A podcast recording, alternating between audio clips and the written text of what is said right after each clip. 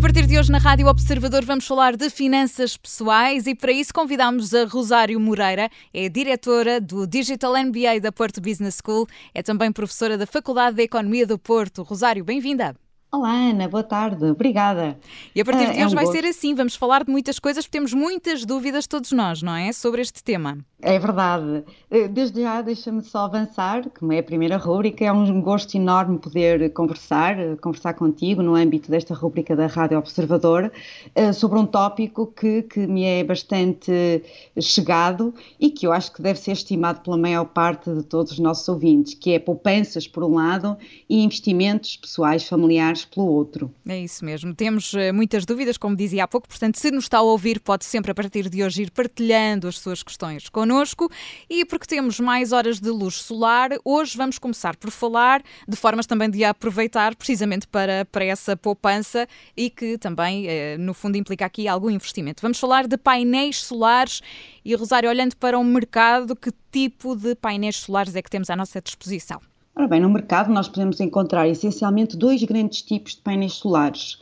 Um, os fotovoltaicos, por um lado, e os painéis térmicos. Os fotovoltaicos ajudam a converter a energia solar e as suas radiações em energia elétrica, enquanto que os térmicos, que são aqueles que nós vemos nos telhados das casas, com uma espécie de depósito uhum. junto, junto aos painéis, que eh, são transformadores de radiação solar em energia térmica.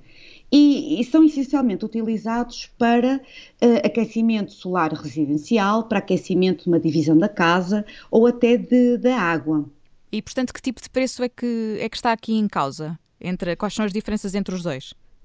Ora bem, o, um painel solar uh, antigamente era muito caro e só mesmo as vivendas é que tinham painéis solares.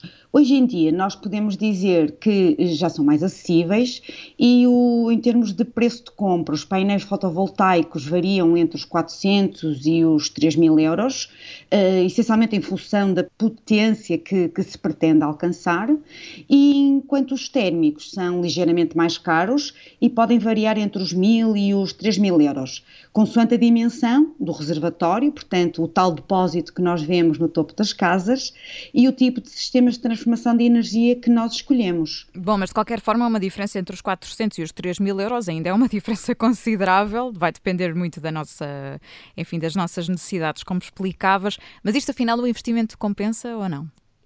Ora bem, digamos que sim, compensa, eh, compensa se não for mais nada para o ambiente e porque isto é um investimento de, de longa data. Uh, os, os, painéis solares são feitos para durar uh, mais de 40 anos. Portanto, o investimento, e nós vamos já ver aqui uh, quanto é que podemos poupar por ano na nossa fatura da luz e gás, mas sendo por 40 anos, a partir do momento em que ele se paga, é só poupança. Portanto, vamos só ver aqui o exemplo de, de, um, de um, consumidor que comprou três painéis fotovoltaicos e eh, a sua fatura da luz, de eletricidade e de gás eh, reduziu significativamente. Estamos a falar de reduções por volta dos 40%, portanto, eh, cerca de 25 euros por mês, 25, 30 euros, ou seja, num ano, estamos a falar de mais de 300 euros. Portanto, se o painel que foi adquirido foi uh, na ordem dos 2.200, 2.500 euros, ele é recuperado em 7, 8 anos. Mas atenção, Ana, é que pelo facto de uh, este exemplo que eu acabei de dar uh, mostrar que se poupou este valor, estes 30 euros que eu referi, Sim. tem uh, muito a ver com o plano que se define para utilizar a energia produzida pelo, pelo painel. Portanto, eh, uma vez que ele durante o dia é quando produz o pico de energia, eh, deve haver um plano de os gastos serem feitos durante o dia. Portanto, ligar a máquina, lavar a roupa, lavar a louça, utilizar para o almoço a placa elétrica, e assim como a água, porque se não se aproveita, não é possível depois acumular. Certo, tirar, menos, tirar partido disso. Sim, pelo menos na sua versão mais básica dos painéis solares. E, e, Rosário, nós quando falamos em painéis solares, há sempre esta pergunta que surge: é verdade que nós podemos obter receita com a venda da eletricidade? Sim, é possível vender eletricidade uh, à rede, mas isso também implica uh, um investimento, um custo adicional, um custo num contador e também no modem de comunicações. Uh, para particulares, os custos ainda não compensam, apesar de estarem sempre a surgir soluções muito atrativas e fáceis de adotar, e, em empresa ou por empresas que nós estamos habituados a ir comprar eletrodomésticos ou mobiliário. Eh, mas se os moradores de um determinado prédio ou de, daquelas moradias minadas organizarem-se, uhum. então um, pode ser possível usufruir de uma ou de mais unidades de produção para autoconsumo. Certo, quando isso é feito, eh, lá está, num, num, prédio, em condomínio, é necessário que fique sempre em ata, fica esse aviso também. E Rosário, já não temos muito tempo, mas isto não é muito complicado de instalar assim numa, numa casa comum. Como é que estamos em relação a leis? Ora bem, não é complicado. Antigamente era preciso pedir licenças ao Estado para instalar os painéis, mas as coisas mudaram e agora o processo é muito mais simples.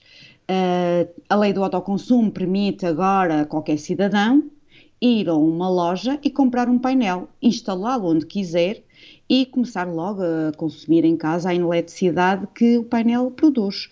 Um, o processo de compra, digamos que é semelhante ao de um eletrodoméstico. Uh, compramos da mesma forma e com a mesma simplicidade. E depois podemos colocá-lo no nosso quintal, no, no, terreno, no terraço ou no telhado.